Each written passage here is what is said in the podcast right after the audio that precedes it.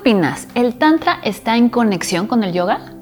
Yo creo que sí, pero hay mucha desinformación al respecto. Para eso tenemos a la mitad del día de hoy. Es Laila Curi. Esto es yoga. Comenzamos.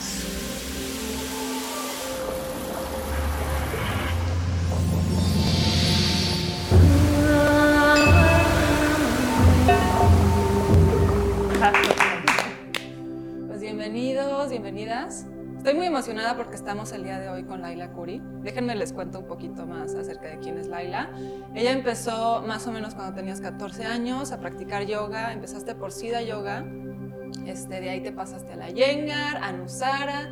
Estuviste certificando desde Anusara un buen rato hasta que, como en el 2012, ya empezaste a dar tu propio estilo de certificaciones, se podría decir desde que, bueno, que se llama Yoga Expansión. Para los que no conocen Yoga Expansión, los invito a conocer Yoga Expansión. Vale mucho la pena. Y hoy, de hecho, vamos a estar hablando acerca de un tema muy interesante, que es cómo se conecta el Tantra y el Yoga. Y dado a, a todo lo que ha estudiado Laila, vamos a poder adentrarnos a profundidad en este Entonces, bienvenida. Gracias, Mitis. Bienvenida, muchas gracias. Muy bien, muchas gracias. Estamos felices de que estés aquí. Y bueno, pues el día de hoy vamos a empezar esta enriquecedora plática con que nos digas qué es el Tantra. Bueno, el Tantra es increíble, ¿no? Pero el Tantra es una disciplina, yo la llamo más como una tecnología, ¿sí? que empieza alrededor del siglo, del siglo V, que es la suma de distintas prácticas que después se denominan como Tantra. ¿sí? Entonces, el Tantra es, bueno, en su nombre, Tantra es vehículo de expansión. Entonces, eh, la gente dice, ¿el Tantra es el Kama Sutra? No, no, no, no, no, no, no. El Tantra es un vehículo de expansión en donde se utiliza cualquier herramienta que se manifieste en tu instante como un vehículo para expandir tu conciencia. Wow, súper bonito. Sí, porque justo lo que decías ahorita, la gente tiene como mucho esta idea que el tantra es igual a sexualidad, ¿no? A sexo. Eso es súper poquito, es una mini parte de, de, lo que es el tantra, pero pues en Occidente la gente, o sea, en Occidente todo está sexualizado, ¿no? Todo, todo. Pero eh, en Occidente la manera más tangible de identificar el vehículo fue con el cuerpo físico. Inclusive el Hatha Yoga nace como una de las tecnologías que vienen a partir del Tantra, porque antes el yoga, como ustedes saben, el yoga no solamente es el asana, el yoga en el cuerpo es cuando empiezan a decir, wow, hay que ponerle atención al cuerpo, ¿no? O sea, no solo es sentarte en Siddhasana a meditar, que era como lo único que había. Y cuando empiezan, wow, hay que ponerle atención al cuerpo, nace de ahí la corriente y las prácticas de esta tecnología de movimiento en el cuerpo físico que se transforman en el Hatha Yoga. Entonces, ¿cómo se conecta el Tantra con el yoga? Pues el yoga es Tantra y el Tantra es yoga, diría yo. Porque desde la perspectiva desde la perspectiva tántrica, el yoga es relación. Y el tantra, o sea, el yoga no es unión, porque de entrada cuando dices unión ya hablas de una separación, ¿no? En tantra el yoga es relaciones, cómo te relacionas con tu respiración, cómo te relacionas con tu familia, cómo te relacionas con el alimento, cómo te relacionas con todo, cuál es ese vehículo con el que experimentas la conciencia. Eh, entonces, el yoga se relaciona con el tantra siendo el yoga, el tantra y el tantra yoga. ¿Eso qué quiere decir? Que el tantra no existe sin el yoga y el yoga no existe sin el tantra, porque el yoga es meditación. Son las técnicas con las que se experimentan la práctica de tantra. Porque, bueno, yo tenía, de hecho, mi siguiente pregunta venía en referencia a en qué se diferencia del yoga clásico, pero si tú me estás diciendo que en realidad el yoga es tantra y el tantra es yoga, entonces en realidad no hay una diferenciación entre el yoga clásico y el yoga... Lo que pasa es que el yoga clásico toma una postura y el yoga tántrico toma otra postura. Eso no anula. El, el yoga tántrico nunca va a anular al yoga clásico, al contrario, lo honra lo venera, incluso utiliza varias de las escrituras que nacen de los, digamos, académicos o de los grandes expositores del yoga clásico para desarrollar toda la filosofía y, bueno, no filosofía, pero para hablar de todas las diferenciaciones del, Tantra. Entonces, eh, una de las principales características que podríamos decir en las que no se separan, pero se diferencian, es que en el yoga clásico te invitan a ser asceta, ¿sí? a la separación, a retraerte, a irte a un ashram, a desapegarte. Todo es el desapego. ¿no? El ego es desapego, hay muchísimas diferencias, ¿no? Pero una de ellas es, eh, el ego es desapego, entonces hay que desapegarse por completo del ego. Y en Tantra el ego no tiene una connotación negativa, siempre y cuando todas tus acciones sean para enaltecer al espíritu, para recordar que no haces tú todo solo. Otra de las características es, bueno, no son ascetas, no te piden la renunciación en Tantra, eso es como lo más importante. Y en el Tantra, otra de las cosas muy importantes y es en donde se vuelve una práctica peligrosa que empieza a tener como mucho tema en Occidente y por lo cual se desvirtúa muchísimo el Tantra, es con que en el Tantra no existe el bien y no existe el mal. Entonces de ahí se agarra muchísimo la gente para practicar un poquito de tantra con el pretexto, un poquito de tantra y hacer lo que quieran. Cuando el tantra es un camino de conciencia profundo y de responsabilidad. Es que además la hay, bueno, tomando esta perspectiva de la separación, que, que, de hecho sí lo ves muy marcado en ciertos textos del yoga, incluyendo en los Yoga Sutras. Digo, depende cómo lo interpretes, pero sí se marca mucho esta dualidad, ¿no? En donde está el observador y está el observado. Entonces, ¿cómo, cómo se maneja esta separación dentro del Tantra? Si todo es unión, pero si están separados o no están separados. No, se habla de opuestos complementarios. ¿Sí? ¿Eso qué quiere decir? Que todo en este universo tiene un opuesto complementario. Por ejemplo, no hay bien, no hay mal. Hay mal porque hay bien y hay bien porque hay mal. No hay día o hay noche. Hay noche porque hay día y hay día porque hay noche.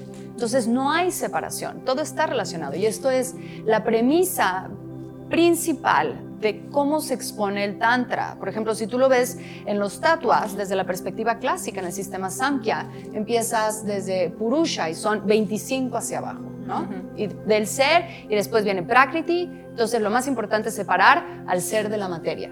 ¿Sí?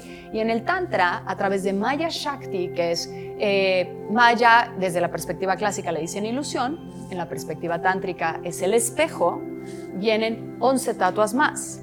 Pero la premisa es que ahí en vez de que Purusha y Prakriti estén separados, se habla de Shiva y Shakti. Shiva como la forma masculina y Shakti como la parte femenina.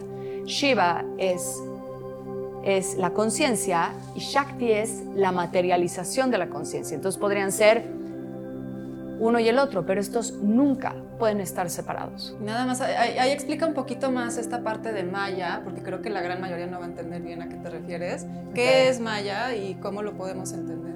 Sí, perdón, ¿eh? de repente me da como... sí, porque te me fuiste muy acá. perdón. Maya, desde la perspectiva clásica, es todo esto es una ilusión. O sea, esto que estamos viviendo en este momento es una ilusión porque es materia. Y lo que realmente importa es el espíritu. Entonces, por eso, que es otra de las diferenciaciones principales desde la perspectiva clásica y la perspectiva tántrica, es el concepto de iluminación. ¿sí? Eh, tú solo te vas a iluminar desde la perspectiva clásica cuando logras desapegarte de absolutamente todo y ¡pum! ¿no? Mágicamente. Este, y llegas a un estado de samadhi, ¿no? Desde la perspectiva tántrica. Es increíble porque el concepto de iluminación, esto, esto les va a ayudar a entender un poquito Maya, todo esto para entender Maya, ¿no? Desde, el, desde el proceso, desde el concepto del Tantra, eh, Maya es un espejo. Me acuerdo que por ahí estabas tú anunciando en algún momento una plática de los Kanchukas, ¿sí?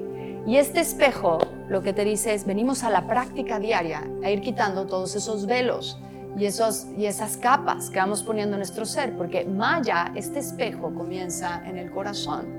Entonces empezamos a quitar todas estas capas para que nuestra divinidad que está ahí brille al 100%. Entonces, Maya desde la perspectiva tántrica se convierte en un espejo, en donde yo vengo en mi práctica, algo muy importante del Tantra es que todo está en la práctica. ¿sí? Yo vengo en mi práctica a limpiar mi espejo para que Tis venga a reconocer su luminosidad en este espejo del corazón. Entonces yo por eso veo a, a, Tis y digo, wow, cuánta luz, ¿no? y es porque la ha limpiado y es un reflejo. Y la iluminación es algo increíble porque es un compromiso colectivo desde la perspectiva tántrica. La iluminación no es que un día me voy a iluminar. En Tantra no es que ya estemos iluminados, pero en Tantra la iluminación es la capacidad que tenemos de compartir nuestro propio brillo y que el otro reconozca su luz en nosotros. De ahí el namaste. Saludo tu luz. ¿No? Entonces, desde esa perspectiva, la materia es como un vehículo o una herramienta para llegar a, a ver ese reflejo a reconocer el reflejo. O sea, lo más importante en Tantra, que esto es un punto muy importante que acabas de decir, es que todo es divino. La premisa es todo es divinidad. Solo está esperando ser reconocida para revelarse en ti. Justo ahorita que estás platicando todo esto y la, la diferencia entre el, yoga clásico, digámoslo así, y, y el yoga tántrico, el Kundalini Yoga entonces podría ser una, una, práctica, tántrica, ¿no? Porque justo ahorita que estaba escuchando todos estos principios que es la, este, lo tántrico, es lo, justamente lo que hace el yoga Kundalini. Yo empecé hace muchísimo tiempo practicando Kundalini y es justamente lo que, lo que estás diciendo ahora, ¿no? No sé qué otro tipo de prácticas, eso me surgió ahorita como duda, qué otro tipo de prácticas además del Kundalini integran esta parte del Tantra. Ok. Sí, el, el Kundalini es Tantra blanco y es increíble en ese sentido. Su, su, filosofía es muy, muy bonita. El Tantra se divide en dos corrientes. Hay Tantra derecha, Tantra de izquierda. O sea, ahorita les estoy hablando de la parte más bonita. Luego hay unas prácticas tántricas que se desvirtualizaron justo en un movimiento en los 70s eh, con literal el nacimiento de la pastilla anticonceptiva. Pero, pero en algún momento, en algún punto debe de entrar esta parte del claro, El, sexo. a nivel tántrico. Eh, es increíble, esto creo que sí lo quiero tener, o sea, dejar muy claro. Porque yo no soy la misma que ayer. ¿Tú sí? No. Definitivamente. Espero que no. Todos los días estamos evolucionando. Todos los días hay una transformación, desde las células que se me están muriendo hasta lo que está pasando hoy. Y a lo que te invita el Tantra a nivel sexual es, uno, la manera más bonita de hablar de esta danza de los opuestos complementarios que son Shiva y Shakti, ¿sí? el masculino y el femenino, es lo que la gente identifica inmediatamente, que no es la única manera, porque hay otra, ahorita les voy a explicar, es la sexualidad. Es la primera danza, ¿no? Porque es el poder co-creativo, ¿sí? Es cuando se está co-creando con la divinidad, que eso es un principio muy importante del Tantra. Todo lo que yo estoy haciendo ahorita, lo que ustedes atrás de las cámaras están haciendo, es una co-creación con la divinidad. Entonces están creando un instante que tiene una influencia energéticamente en el universo. Entonces, eh, lo que está pasando ahorita, eh, lo que pasa en todas nuestras acciones, es co-creación pero a nivel energético es más fácil decir el otro, el hombre o la mujer, o el rol que decida tomar una pareja gay de mujer, mujer, pero uno tiene un rol que el otro, porque todos tenemos masculino y femenino en nuestro cuerpo. Eh, en esta danza se hace la primera fusión entre Shiva y Shakti, ¿sí?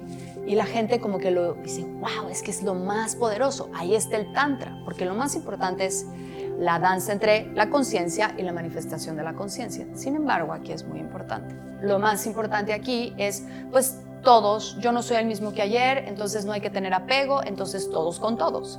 Y el Tantra te dice completamente lo distinto, o sea, algo distinto. O sea, la cambiaron por completo. La cambiaron por completo, El Tantra te dice, tienes que aprender a estar tan presente en este acto, porque el acto sexual se convierte en el acto más sagrado de todos. Es la danza más sagrada. Este erotismo es la expresión divina, es en donde se co-crea más vida. Y te dice, tienes que estar tan consciente de lo que está pasando en el otro que tienes que identificar ese nuevo ser que es tu pareja, tu misma pareja, todos los días.